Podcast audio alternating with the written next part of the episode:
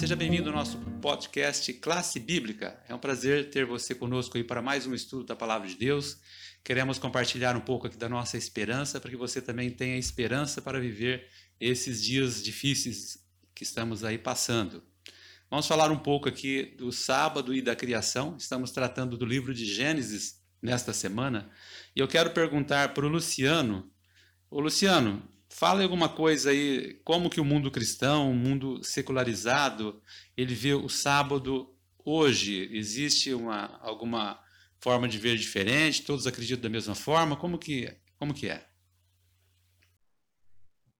é? Esse é um outro aspecto que nos chama muita atenção na Bíblia Sagrada, justamente porque nós temos, se você pega a Bíblia Sagrada de Gênesis a Apocalipse, você tem exatamente 104 versos bíblicos que apresentam o sábado como o dia do Senhor, ou como citação também bíblica para outras informações que sejam inerentes ao dia, que é, portanto, o quarto mandamento que foi descrito pelo intermédio de Moisés, no momento em que ele recebeu as tábuas dos dez mandamentos de Deus. Uh, uma das coisas que para mim é algo primordial para se ter compreensão sobre o dia da guarda, do sábado, é única e exclusivamente a compreensão da Bíblia Sagrada, das Escrituras. E isso se faz única e exclusivamente estudando a palavra de Deus.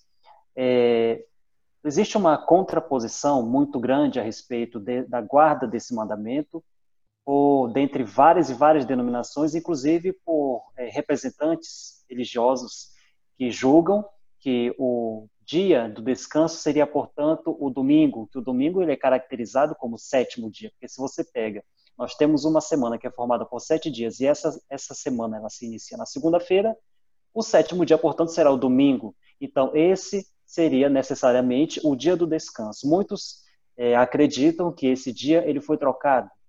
Fazendo essa contagem, nós teremos então o sábado como sexto dia. Então, o sábado seria trocado pelo domingo, justamente porque agora se torna a crer que o domingo foi, né, pelo fato de ter sido o dia da ressurreição de Cristo, esse precisa então ser um dia lembrado, um dia que seja comemorado por todos os cristãos em geral. E a gente entende que a Bíblia Sagrada ela não faz essa revelação. Se você pega a Bíblia, você não, em momento algum, e, é, inclusive eu te faço até esse desafio para que você faça uma uma leitura mais aprofundada da Bíblia, ou até busque sobre alguns pregadores que já trabalham esse tema há muito tempo, que é o tema do sábado, né? Para muitas é, para muitas interpretações bíblicas também conhecido como dia do descanso. Mas esse dia do descanso seria, portanto, única e exclusivamente o dia de sábado, justamente porque Deus faz essa separação. O sétimo dia seria o dia do descanso, porque Deus também descansou nesse dia. Ele teve seis dias para iniciar todo o processo de criação, desde a terra, no momento em que ela se, estava ali de forma vazia, até finalizando com a criação do homem e de todos os seres viventes pertencentes na terra. E no sétimo dia tem aí, portanto, o descanso. Olha que interessante. Tem uma relação aqui que tem que ser muito muito unida, né? A questão do, da semana da criação, do sábado, por que está ali no quarto mandamento, né? Fala um pouquinho mais sobre isso, Daniel, para a gente. Perfeito, é um assunto bem amplo, né? Que merece aí é, ser enriquecido com vários detalhes, né? E eu gosto de assim, sempre começar né, com uma pergunta, é, sempre quando eu busco entender alguma coisa, né? E aí eu busquei uma pergunta da seguinte forma: o que é fato quanto ao sábado, né? Quais são as verdades aí é, quanto ao sábado? Então é importante nós entendermos isso. Luciano frisou muito bem né, alguns detalhes. E, e é que o sábado foi instituído por Deus na semana da criação. Só sendo redundante nesse contexto. Né? Nessa semana, Deus trabalhou durante seis dias, criando cada dia alguma coisa. Né? É importante entendermos dessa forma.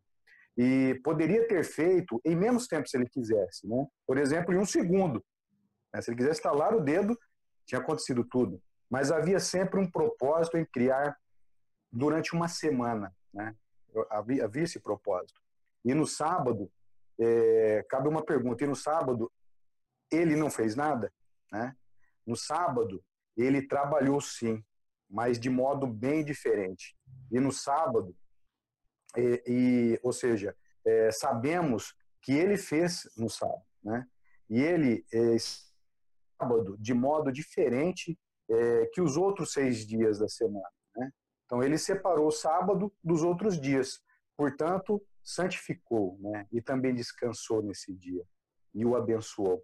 É, ele não abençoou assim nenhum outro dia, jamais, né? É, soube que tenha, tinha, tinha depois da cruz. É, não fez isso com o domingo, né? ele fez isso com o sábado. Né? Então é importante nós encaixarmos dentro desse contexto para entendermos melhor é, essa criação. Eu queria complementar, apenas fazendo uma citação que está aqui na, na pergunta final, no comentário final, que diz assim: a relação do sábado, quarto mandamento, com os últimos dias, né? Como essa ligação com o dia do sábado se relaciona com os eventos finais. E eu queria convidar você nosso ouvinte a fazer um estudo um pouco mais detalhado sobre isso, que a gente não vai poder fazer agora. Tá? Mas se você for lá em Apocalipse 14, vai observar que existe nas mensagens angélicas uma relação muito grande do sábado na, no contexto dos últimos dias.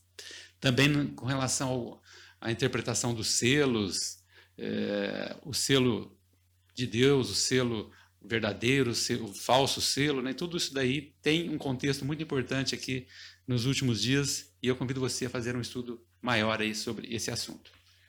Com isso terminamos aqui nossa terça-feira, 19 de maio, e espero você até amanhã. Até lá. Mm-hmm.